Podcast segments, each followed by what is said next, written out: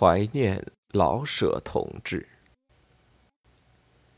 我在悼念中岛健藏先生的文章里，提到一九七七年九月二日，虹桥机场送别的事。那天上午，离沪返国的，除了中岛夫妇之外，还有井上靖先生和其他几个日本朋友。前一天晚上，我拿到中岛、井上两位赠送的书，回到家里，十一点半上床，睡不着觉。翻了翻井上先生的集子《桃李记》，里面有一篇胡，讲到中日两位作家老舍和广津河郎的事情。我躺在床上读了一遍。眼前老是出现那两位熟人的面影，都是那么善良的人，尤其是老舍，他那极不公道的遭遇，他那极其悲惨的结局。我一个晚上都梦见他，他不停的说：“告诉朋友们，我没有问题。”总之，我睡得不好。第二天一早，我到了宾馆，陪中岛先生和夫人去机场。在机场贵宾室里，我拉着一位年轻翻译员，找井上先生谈了几句。我告诉他读了他的《湖》，文章里转述了老舍先生讲过的湖的故事。我说这样的故事我也听人讲过，只是我听到的故事结尾不同。别人对我讲的壶是福建人沏茶用的小茶壶，乞丐并没有摔破它，他和富翁共同占有这只壶，每天一起用它沏茶，一直到死。我说老舍富于幽默感。所以他讲了另外一种结尾。我不知道老舍是怎样死的，但我不相信他会抱着壶跳楼，他也不会把壶摔碎，他要把美好的珍品留在人间。那天，我们在贵宾室停留的时间很短。年轻的中国翻译没有读过《湖》，不了解井上先生文章里讲些什么，无法传达我的心意。井上先生这样回答我：“我是说老舍先生抱着湖跳楼的，意思可能是老舍无意摔破壶，可原文的最后一句明明是壶碎人亡。”壶还是给摔破了。有人来通知客人上飞机，我们的交谈无法继续下去。但井上先生的激动表情给我留下了深刻的印象。他告诉同行的佐藤女士，巴金先生读过《壶》了。我当时并不理解。为什么井上先生如此郑重地对佐藤女士讲话，把我读他的文章看作一件大事？然而后来我明白了，我读了水上勉先生的散文《蟋蟀罐》和开高健先生的得奖小说《玉碎》。日本朋友和日本作家似乎比我们更重视老舍同志的悲剧的死亡，他们似乎比我们更痛惜这个巨大损失。在国内看到怀念老舍的文章，还是近两年的事。井上先生的散文写于一九七零年十二月，那个时候。老舍同志的亡灵还作为反动权威受到批判，为老舍同志血冤平反的骨灰安放仪式，一直拖到一九七八年六月才举行，而且骨灰盒里也没有骨灰，甚至在一九七七年上半年，还不见谁出来公开替死者鸣冤叫屈。我最初听到老舍同志的噩耗，是在一九六六年年底。那是造反派为了威胁我们讲出来的，当时他们含糊其辞，也只能算作小道消息吧。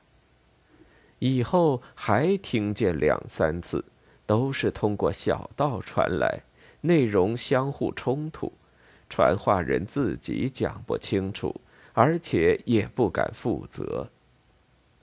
只有在虹桥机场送别的前一两天，在衡山宾馆里，从中岛健藏先生的口中，我才第一次正式听见老舍同志的死讯。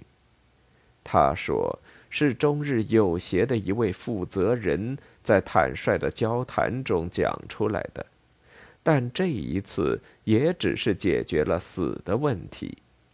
至于怎样死法，和当时的情况，中岛先生并不知道。我想，我将来去北京开会，总可以问个明白。听见中岛先生提老舍同志名字的时候，我想起了一九六六年七月十日，在人民大会堂同老舍见面的情景。那个上午。北京市人民在人民大会堂举行支援越南人民抗美斗争的大会，我和老舍还有中岛都参加了大会的主席团。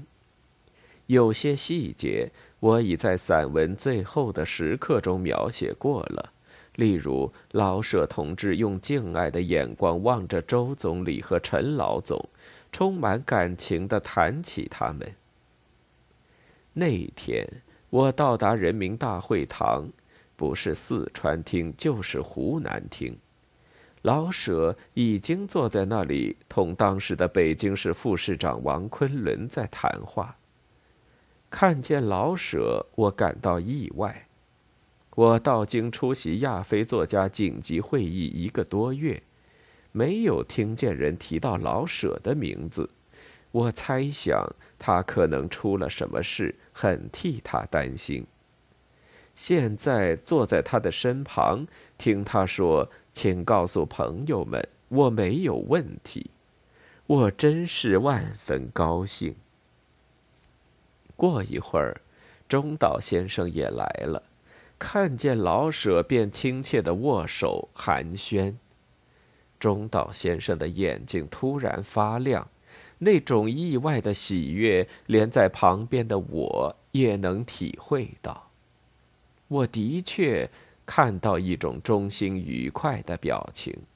这是中岛先生最后一次看见老舍，也是我最后一次同老舍见面。我哪里想得到，一个多月以后将在北京发生的惨剧。否则，我一定拉着老舍谈一整天，劝他避开，让他在精神上有所准备。但有什么办法使他不会受骗呢？我自己后来不也是老老实实的走进牛棚去了吗？这一切，中岛先生是比较清楚的。我在一九六六年六月同他接触。就知道他有所预感，他看见我健康的活着，感到意外的高兴；他意外的看见老舍活得健康，更加高兴。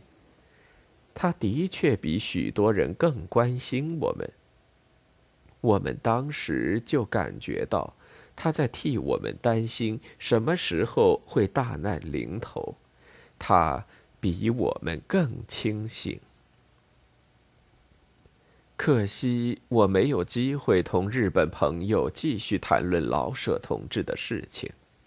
他们是热爱老舍的，他们尊重这位有才华、有良心的正直、善良的作家。在他们的心上，在他们的笔下，他至今仍然活着。四个多月前，我第二次在虹桥机场送别井上先生，我没有再提胡穗的问题。我上次说，老舍同志一定会把胡留下，因为他热爱祖国，热爱人民。他虽然含恨死去，却留下许多美好的东西在人间，那就是他那些不朽的作品。我单单提两三个名字就够了：月牙儿、骆驼祥子和茶馆。在这一点上，井上先生同我大概是一致的。今年上半年，我又看了一次茶馆的演出。太好了，作者那样熟悉旧社会，那样熟悉旧北京人。这是真实的生活。短短两三个钟头里，我重温了五十年的旧梦。在戏快要闭幕的时候，那三个老头王老板、常四爷和秦二爷在一起最后一次画旧，含着眼泪打哈哈，给自己预备下点纸钱，祭奠祭奠自己。我一直流着泪水。好些年没有看到这样的好戏了，这难道仅仅是在为旧社会唱挽歌吗？我觉得有人拿着扫帚在清除我心灵中的垃圾。坦率地说，我们谁的心灵中没有封建的尘埃呢？我出了剧场。脑子里还印着常四爷的一句话：“我爱咱们的国呀，可是谁爱我呢？”完全没有想到，一个熟悉的声音在追逐我。我听见了老舍同志的声音，是他在发问，这是他的遗言。我怎样回答呢？我曾经对方英同志讲过：“老舍死去，使我们活着的人惭愧。”这是我的真心话。我们不能保护一个老舍，怎样向后人交代呢？没有把老舍的死弄清楚，我们怎样向后人交代呢？一九七七年九月二日。井上先生在机场上告诉同行的人：“我读过他的湖。”他是在向我表示他的期望，对老舍的死不能无动于衷。但是两年过去了，我究竟做了些什么事呢？我不能不感到惭愧。重读井上靖先生的文章，水上勉先生的回忆，开高健先生的短篇小说，我也不能不责备自己。老舍是我三十年代结识的老友，他在临死前一个多月对我讲过：“请告诉朋友们，我没有问题。”我做过什么事情？写过什么文章来洗刷涂在这个光辉的，是的，真正光辉的名字上的浊水污泥呢？看过茶馆半年了，我仍然忘不了那句台词：“我爱咱们的国呀，可是谁爱我呢？”老舍同志是伟大的爱国者，全国解放后。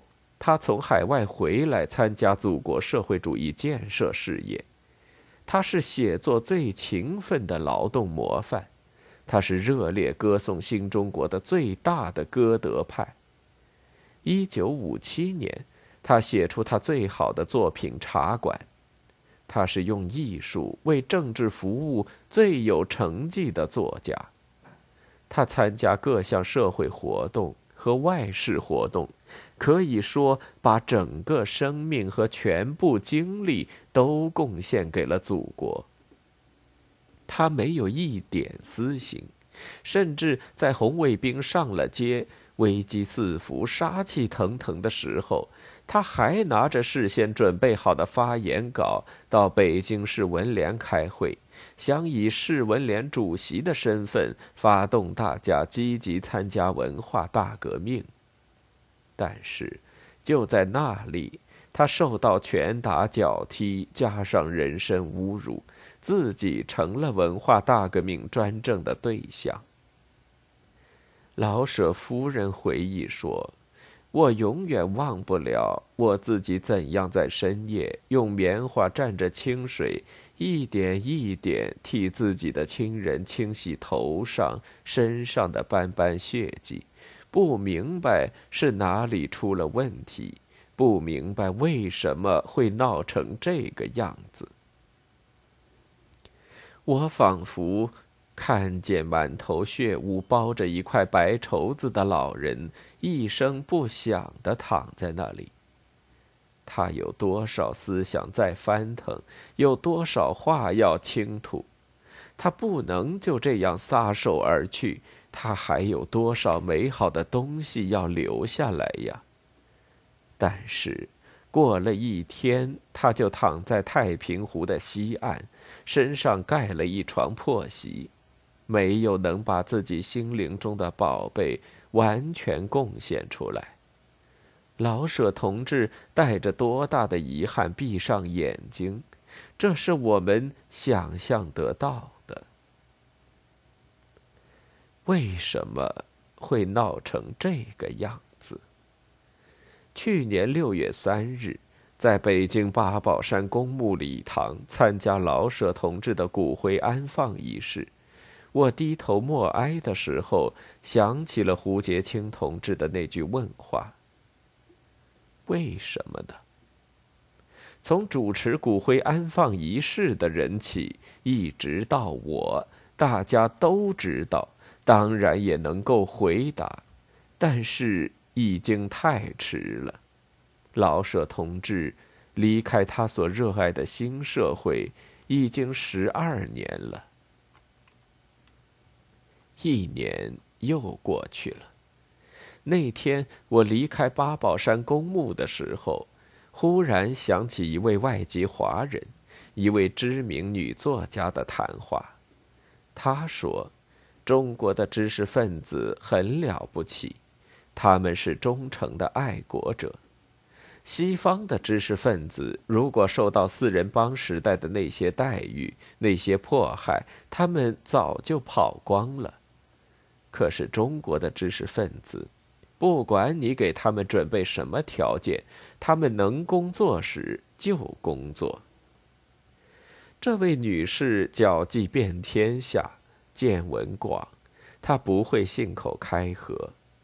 老舍同志是中国知识分子最好的典型，没有能挽救他，我的确感到惭愧，也替我们那一代人感到惭愧。但我们是不是从这位伟大作家的惨死中找到什么教训呢？他的骨灰虽然不知道给抛洒到什么地方，可是他的著作流传全世界。通过他的口叫出来的中国知识分子的心声，请大家侧耳倾听吧。我爱咱们的国呀，可是谁爱我呢？请多一点关心他们吧，请多一点爱他们吧，不要挨到太迟了的时候。话又说回来。虽然到今天我还没有弄明白，老舍同志的结局是自杀还是被杀，是含恨投湖还是受迫害致死，但有一点是可以肯定的：人亡湖全。他把最美好的东西留下来了。最近我在北京出席第四次全国文代会。